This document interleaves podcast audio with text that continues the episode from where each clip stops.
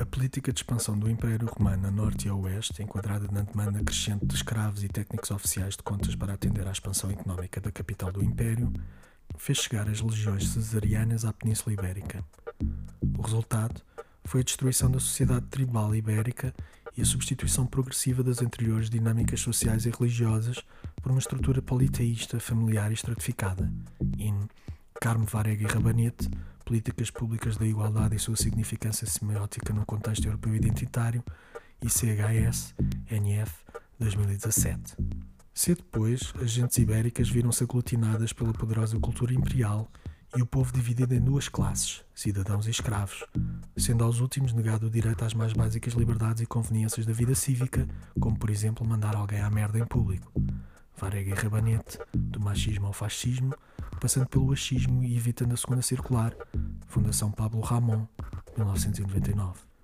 Cidadãos de pleno direito do Império gozavam, no entanto, não só de vários direitos adquiridos, como de descontos nas cantinas militares e livre acesso à função pública, pilar elementar da economia romana e que veio em última análise ditar o colapso de Roma, após uma greve de 200 dias organizada pelas centrais sindicais, à altura reivindicando o aumento de subsídios de deslocação e representação.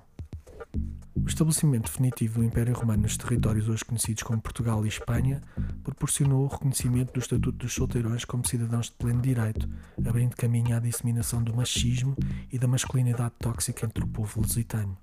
Isaac Estrabão, o irmão mais novo do famoso historiador, filósofo e guardador de ovelhas Luís Miguel Estrabão, embora nunca tenha visitado a Lusitânia, dedicou vários capítulos à região que hoje confina o território português.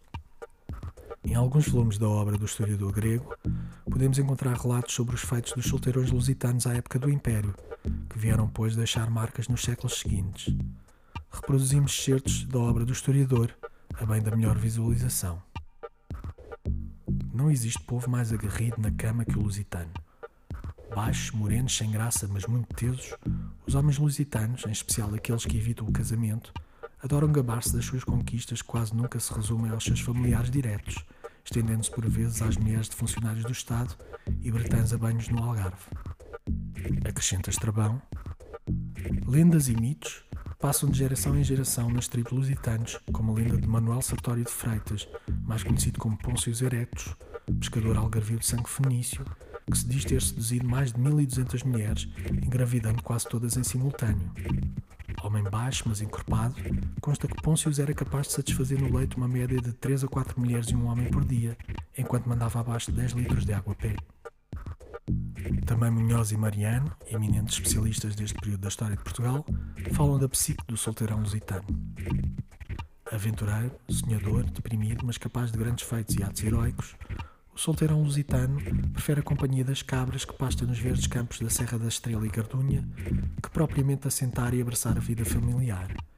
É ao solteirão lusitano que se deve a assimilação cultural das tradições romanas, sendo o seu mais notável agente disseminador. Usa os costumes imperiais não só para se imiscuir no leito das mulheres dos funcionários públicos, como para impressionar as jovens virgens lusitanas, que, julgando-o influente entre as autoridades, o recebem sob a perspectiva de uma vida melhor e de um possível lugar numa repartição pública.